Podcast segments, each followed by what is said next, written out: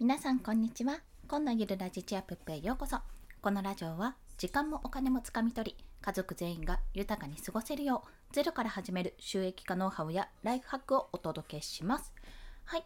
本日のお話はえー6月の収益中間報告についてお話しします。目標5万円6月の収益中間報告ということでもう早速合計金額からお話ししたいと思います。もしかするとですね、あの数えそびれというか見てないところがあるかもしれないので、ちょっと変わるかもしれませんが、大まかにはこんな感じです。合計金額、じゃじゃん。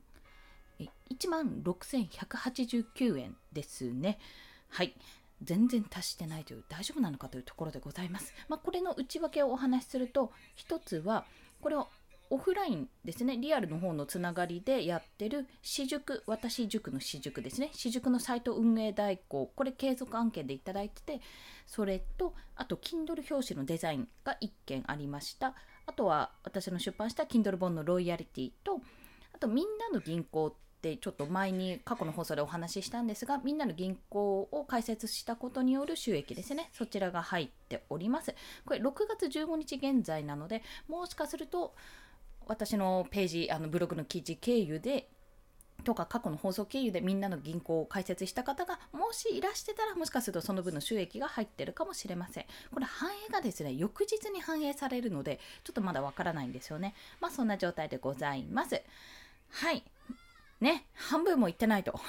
営業はどうなってるんじゃっていう話になってるんですが、ま現在対策としてまあ、もちろんね、このままじゃいかんということで対策として行っていることがあります。まあ、一つは、コンペの提案です。コンペの提案。まあ、これはクラウドワークス経由で、Kindle 表紙のね、案件が結構今までいられ形式、フォトショー形式ばっかりだったんですけども、最近ですね、あのやっぱり Kindle 本の表紙って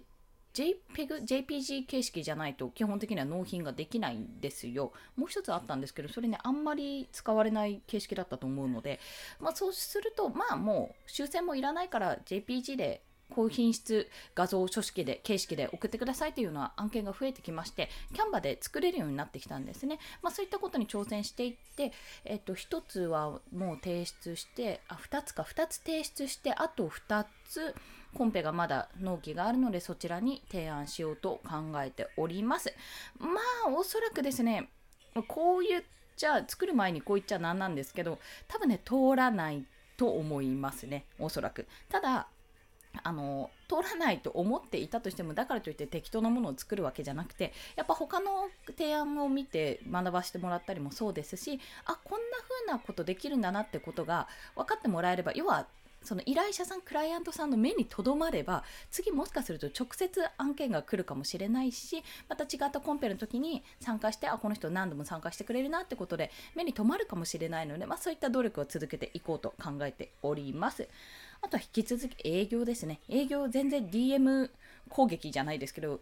ダイレクトメールでの営業やってなかったので、ちょっとここいらでやっておかないとなとも思いつつ、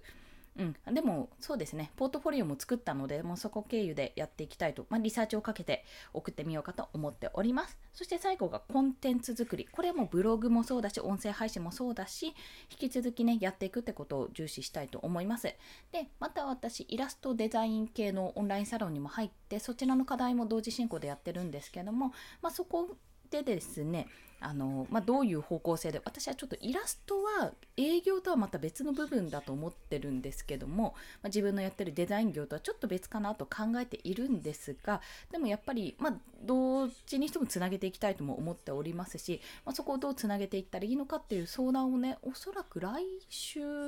かな？か月末あたりにできるかと思うのでそこら辺をちょっと詰めていきたいと考えております。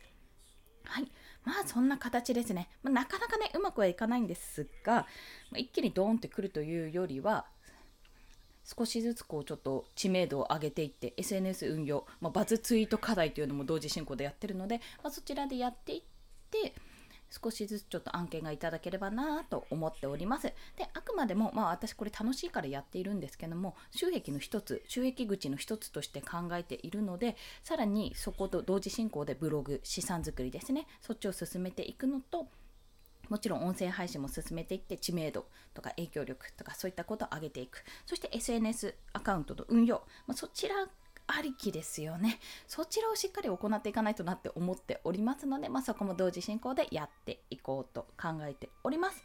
ということで今日の合わせて聞きたいはそんなみんなの銀行についてですね。ブログで私まとめ記事を書いております、まあ、どうやって解説するかも一応書いてあるんで、まあ、書かなくてもね結構楽々そのまま進めばできる。結構ね楽ですよ。でもし講座新規の講座解説したい人もそうですしちょっと手軽に使えるアプリお金のアプリ出金入出金もそうですし振り込みもそうなんですけどもデビットカードとしてスマホに直スマホから直接デビットカードとして使えるもうスマホ自体がデビットカードになるっていうカードも何もいらないスマホ1個でできるっていうような状況になりますのでそんな手軽に使いたい、まあ、お財布代わりの口座が1つあってもいいんじゃないかなと思います。そして今キャンペーンがねいつまでかわからないんですがとりあえずまだやってると思う。このキャンペーン中に紹介コードを入力して口座を開設すると相手にも自分にもそれぞれ1000円入るような形になっておりますので一番最初にねいつも入金しなきゃじゃあいくら入れますかなんて最初の新規口座ゆうちょとかね使うと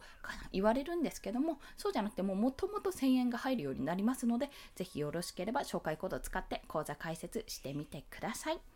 はいそれでは今日もお聴きくださりありがとうございました。この放送いいねって思われた方、ハートボタンもしくはレビューなど書いていただけると嬉しいです。